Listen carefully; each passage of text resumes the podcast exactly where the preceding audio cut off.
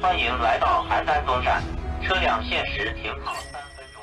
最近，河北邯郸公安局迎来了新成员，他们未来将要全天候在岗，二十四小时不下班，协助交警进行车辆违停抓拍、交通指挥、人车识别、证件核验、现场警戒等工作。谁这么辛苦呢？他们就是新加入警队的邯郸机器人交警。根据介绍，他们具备自主感知、自主行走、自主识别等能力，可以实现全天候、全方位、全智能的自动化执勤。网友女小硕点赞说：“交警叔叔再也不用风吹日晒了。”网友清新圆梦说：“挺好的，降低了交警执勤时候的危险。”网友小丽说：“车主们请注意，机器人交警已上线，三百六十度全视点抓拍，停车需谨慎。”网友 K 线向上说：“这可不，全天候铁面无私的交警来了，关键是真的是铁面。”根据介绍呢，机器人交警系列有三款，分别是道路巡逻机器人交警、车管咨询机器人交警和事故警戒机器人交警。这批机器人也是中国道路上第一批上岗的机器人交警，开启了中国人工智能交管的新起点。未来会在全国进行大面积推广。网友二零一九说。随着机动车保有量迅猛增长，交警部门不得不投入大量警力、资金、装备来疏堵保畅。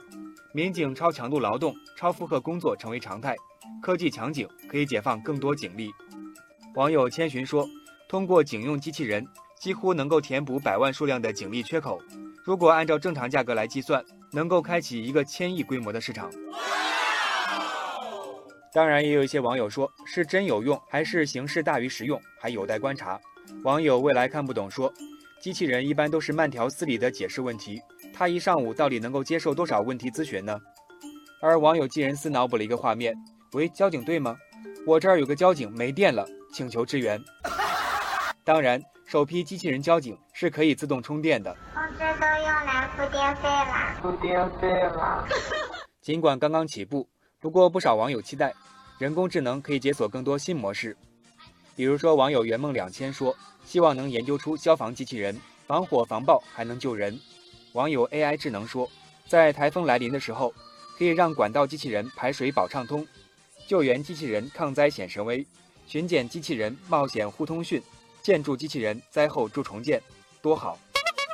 不少网友脑洞大开，比如说网友换了个名字说，这难不成是未来机械城？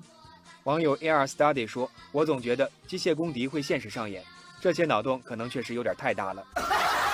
对于机器人取代的担心，网友奇谈杂想说得好：越来越多岗位开始应用人工智能技术，取代一些固定化、程式化的岗位，人类将从繁重、枯燥、辛苦的工作中解脱出来，挖掘更多的创造力。